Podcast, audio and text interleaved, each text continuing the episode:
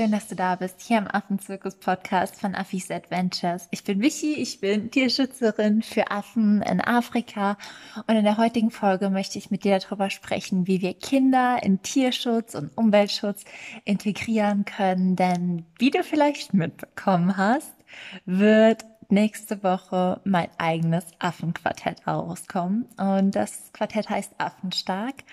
Und meine Vision mit dem Quartett ist einfach, dass ich Kindern und vor allem Kindern, die eben noch nicht vor Ort mithelfen können, die Welt der Affen einfach näher bringe. Und ich hoffe einfach, dass wenn Kinder dieses Quartett in der Hand halten, dass sie so über die einen Affenbilder ein bisschen lachen, die anderen witzig oder toll finden und sich auch so ein paar Fakten über Affen behalten, dass sie nachher wissen, okay, Gorilla sind ganz groß und weiß ich nicht, Zwergseidenäffchen sind ganz klein. Und dass sie irgendwie sich einfach schon mal mit der Welt der Affen und der Natur verbinden und einfach wieder ganz begeistert, ja, mit der wundervollen Welt umgehen, in der wir leben, denn unser Tierreich, unsere Natur, alles ist so faszinierend. Und ich hoffe einfach mit meinem Quartett ein bisschen dazu beitragen zu können, Kinder und Affen und Kinder die Natur miteinander zu verbinden. Aber in der heutigen Folge soll es ja nicht nur ums Affenquartett gehen, sondern einfach, warum ich glaube, dass das so wichtig ist und welche vier Schritte ich immer gehe, wenn ich Kinder für Umwelt oder Affen begeistern möchte.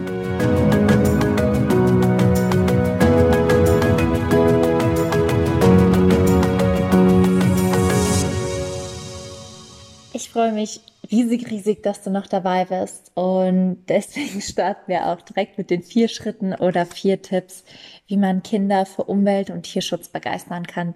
Denn vergiss nicht, unsere Kinder sind unsere Zukunft und ich hoffe, dass sich die zukünftige erwachsene Generation, wenn man das so sagen kann, ähm, genauso wie die jetzige, noch mehr für Umwelt- und Tierschutz einsetzt und wir einfach in einer Welt leben, wo alle friedlich leben können, wo alle ein Zuhause haben und wo Frieden herrscht.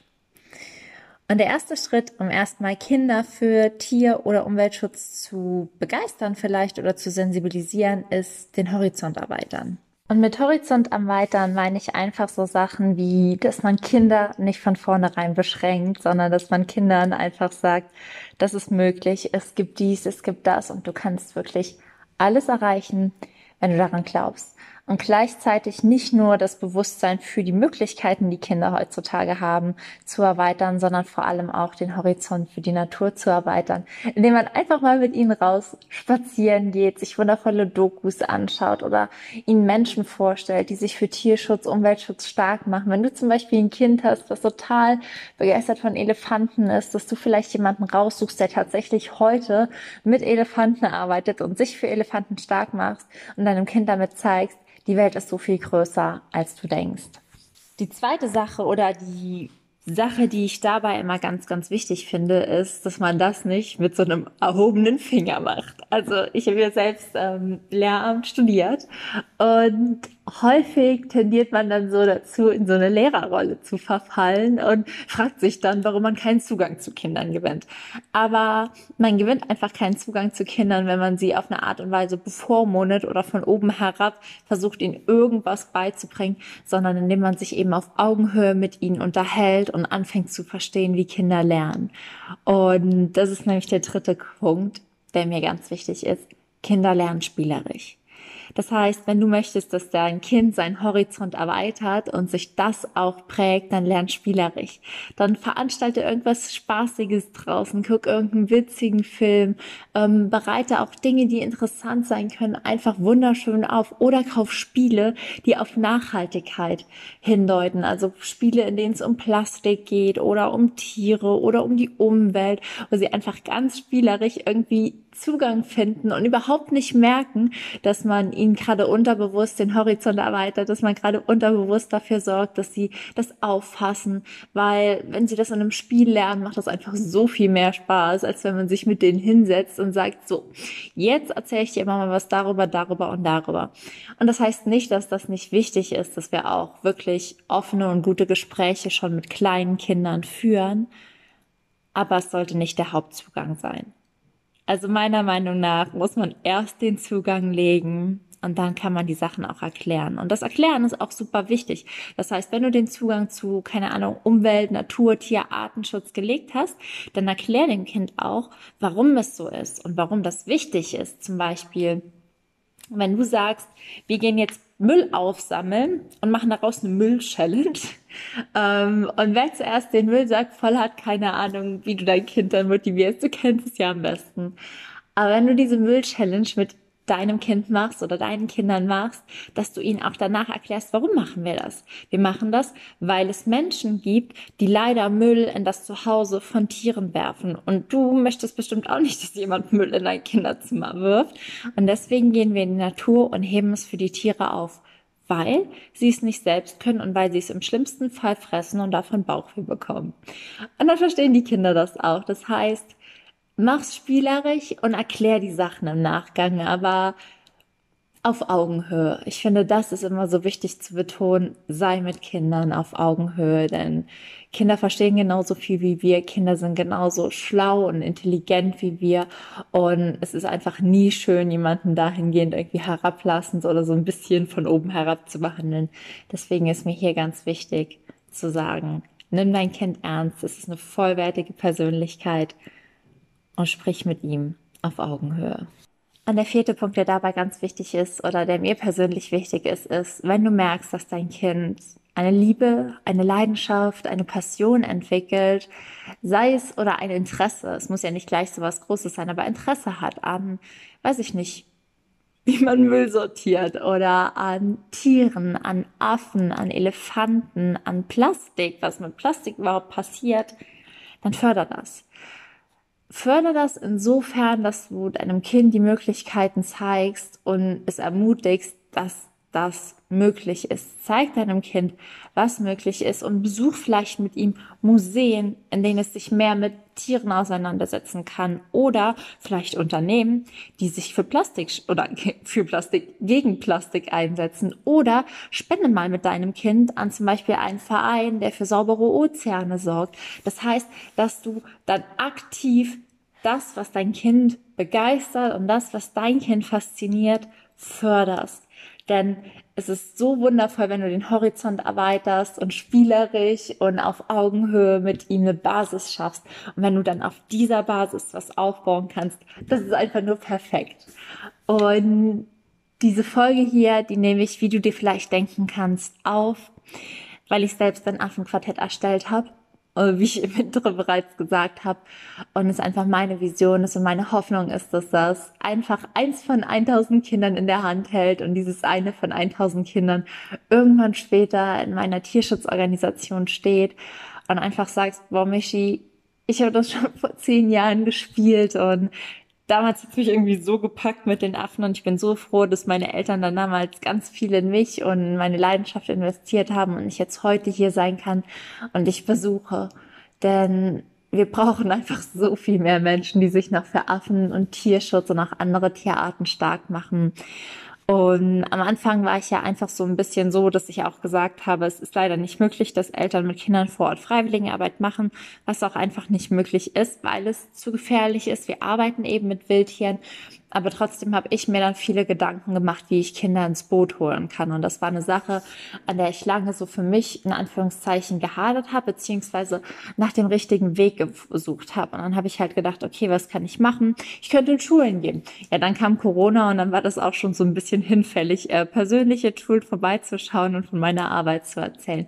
Und dann dachte ich aber, okay, viel findet vielleicht auch zu Hause statt und wie kann ich es vor allem Familien einfach machen, sich irgendwie so ein bisschen mit dem Thema Affen- und Artenschutz zu befassen. Und es war irgendwie, keine Ahnung, nachts 12 Uhr, ich lag im Bett, war gerade ins Bett gegangen, Marc war schon am Schlafen und auf einmal saß ich so wie so aufrecht im Bett und hatte die Idee. Und das ist erst drei Wochen her, muss man mal dazu sagen. Und dachte mir nur so, ein Spiel. Und Max neben mir guckt mich einfach nur so an, denkt sich, was? Es ist, keine Ahnung, mitten in der Nacht, was willst du schon wieder? Weil ich öfter so nachts um 12, 1, 2, 3 Uhr so kreative Blitzeinfälle habe und der Marc dann immer wach mache und mir davon erzählen muss. Auf jeden Fall saß ich dann so, ein Spiel. Wir müssen ein Spiel machen. Er so, Spiel, was willst du jetzt spielen? Ich so, nein, wir müssen ein Spiel für Kinder machen, wir müssen ein Affenquartett entwerfen, weißt du, dann haben die das in der Hand, dann sehen die die Werte, dann bringen die sich so ein bisschen was ein, das ist ein großer Affe, das ist ein kleiner Affe, kriegen so ein langsames Gefühl dafür, stell mal vor, dann machen wir ultra witzige Bilder da rein und dann gucken sie sich das an und lachen über den Affen, weil der so ulkig aussieht oder sagen, das ist mein Lieblingsaffe und ich war einfach so voller Tatendrang, dass ich dann innerhalb von vier Tagen, wo ich nichts anderes gemacht habe, ich habe fast nicht geschlafen, ich glaube, ich habe fast nichts gegessen, dieses Affenquartett erstellt habe, weil es irgendwie so aus mir raus wollte und ich einfach nur so wollte, dass, ja, dass, dass das Kinder erreicht. Das war in dem Moment so heftig und so krass und deswegen gibt's auch ab nächster Woche, wie gesagt, dieses Affenquartett zu kaufen, weil es irgendwie mein Beitrag zu all dem ist und weil ich auch einen kleinen Beitrag zur Umweltbildung leisten möchte, dazu so eine kleine Brücke für Kinder und Tiere zu sein und die wieder zusammenzubringen und irgendwie einfach nur hoffe, dass so viele kleine Kinder sich für Affen begeistern, denn ähm, tatsächlich gibt es bereits Kinder, die sich für Affen stark machen. Und diesen Kindern möchte ich hier nochmal ganz, ganz, ganz persönlich danken. Und ich glaube, die Mamas, wenn sie die Podcast-Folge hören, die wissen auch, welche Kinder hier angesprochen sind. Aber mir sind im letzten halben Jahr sowohl eine Klasse als auch ein paar Kinder begegnet, die mich wirklich insofern verändert haben, als dass sie meinen Horizont erweitert haben und als dass sie mir gezeigt haben, hey, wir sind da, hey, wir haben ein unendlich großes Herz und wir haben so viel Liebe für Tiere nimm uns mit ins Boot. Und ich habe so in den Kinderaugen gesehen, wenn ich die Bilder bekommen habe von Patenschaften, die übernommen wurden, wie die am Leuchten waren. Und deswegen hier jetzt mein kleines Bötchen für Kinder zum Einsteigen und zumindest schon mal ein erster Schritt, um Kinder wirklich mehr und aktiv in Tier- und Umweltschutz zu integrieren. Aber wir sind noch lange nicht am Ende, keine Sorge. Zum Beispiel ähm, bin ich auch gerade mit der wundervollen Bianca von Geliebtes Herzenskind dabei. Die hat ein Schulprojekt entwickelt und in diesem Schulprojekt werde ich auch Seiten für Tier- und Artenschutz gestalten, weil es mir einfach super, super wichtig ist, Kinder mit ins Boot zu nehmen und ich das vielleicht am Anfang unterschätzt habe. Aber wenn man am Anfang etwas unterschätzt hat, ist es gut, dass es nie zu spät ist, die Sachen noch zu machen. Und ähm, ja, das war auch so eine Sache, die, glaube ich, Corona so ein bisschen für mich eröffnet hat, weil es mich insofern ein bisschen entschleunigt hat. Also es hat Dinge noch mal ein bisschen entzerrt und entschleunigt und mir auch gezeigt, dass ich mich noch ganz viel weiterbilden darf und dass ich alle Menschen mit ins Boot holen kann. Und das mache ich jetzt und Deswegen hoffe ich einfach, dass wenn du Mama, wenn du Papa bist, dass du vielleicht, es kommt ja pünktlich zu Weihnachten raus und du weißt, dass dein Kind Tier oder tierlieb oder affenverrückt ist, ihm einfach das Quartett, ihm oder ihr einfach das Quartett und dann Weihnachtsbaum legst und ihr gemeinsam die Bilder guckt und, und euch daran freut, denn ich habe es wirklich mit so viel Liebe gestaltet und alle Bilder, so immer die witzigsten oder schönsten Bilder rausgesucht, die ich finden konnte. Und dann habe ich abgeglichen und ja, es war einfach nur so ein Herzensprojekt und ich glaube, ich habe noch nie was so schnell umgesetzt. Und deswegen hoffe ich natürlich einfach, dass es in die Welt kommt, dass es möglichst viele Kinder in den Händen halten und dass irgendwann, keine Ahnung, wie ich gesagt habe, eins dieser Kinder, was dieses Quartett heute spielt, in 10 oder 15 Jahren auf meiner Affenfarm vor mir steht und mir einfach erzählt, dass es dieses Quartett gespielt hat und was seine Lieblingskarte war und ja, einfach so eine Geschichte dazu und wie das auf einer ganz kleinen Art und Weise dazu beigetragen hat, dass dieses Mädchen oder dieser Junge heute vor mir steht. Und ich weiß, dass dieses Quartett nicht die Welt verändern wird.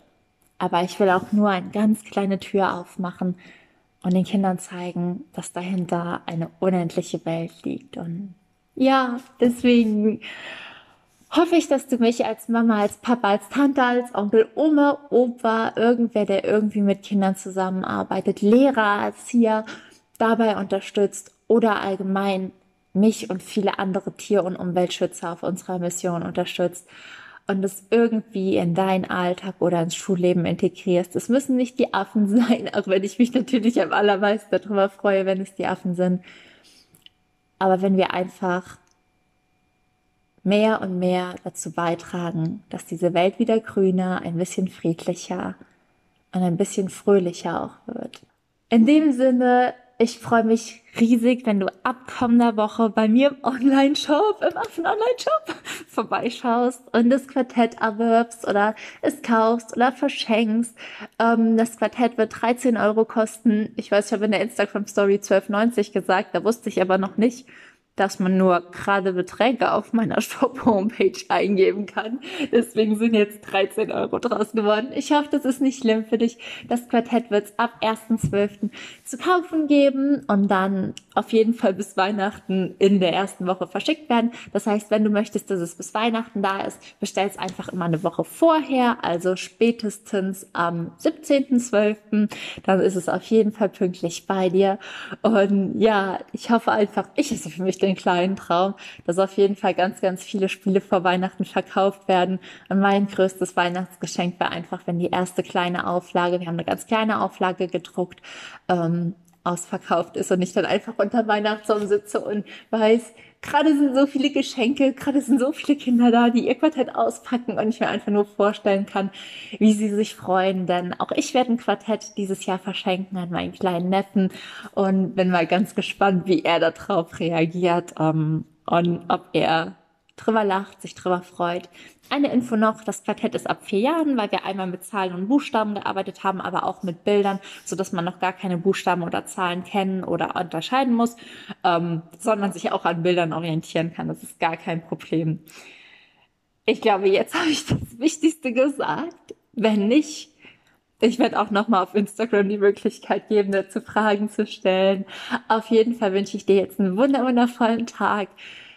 Wenn du Kinder hast, drück sie einfach mal ganz lieb und sag ihnen, wie wundervoll sie sind. Sei frech wie ein Affe in Afrika. Mach's gut. Alles, alles Liebe. Deine Michi.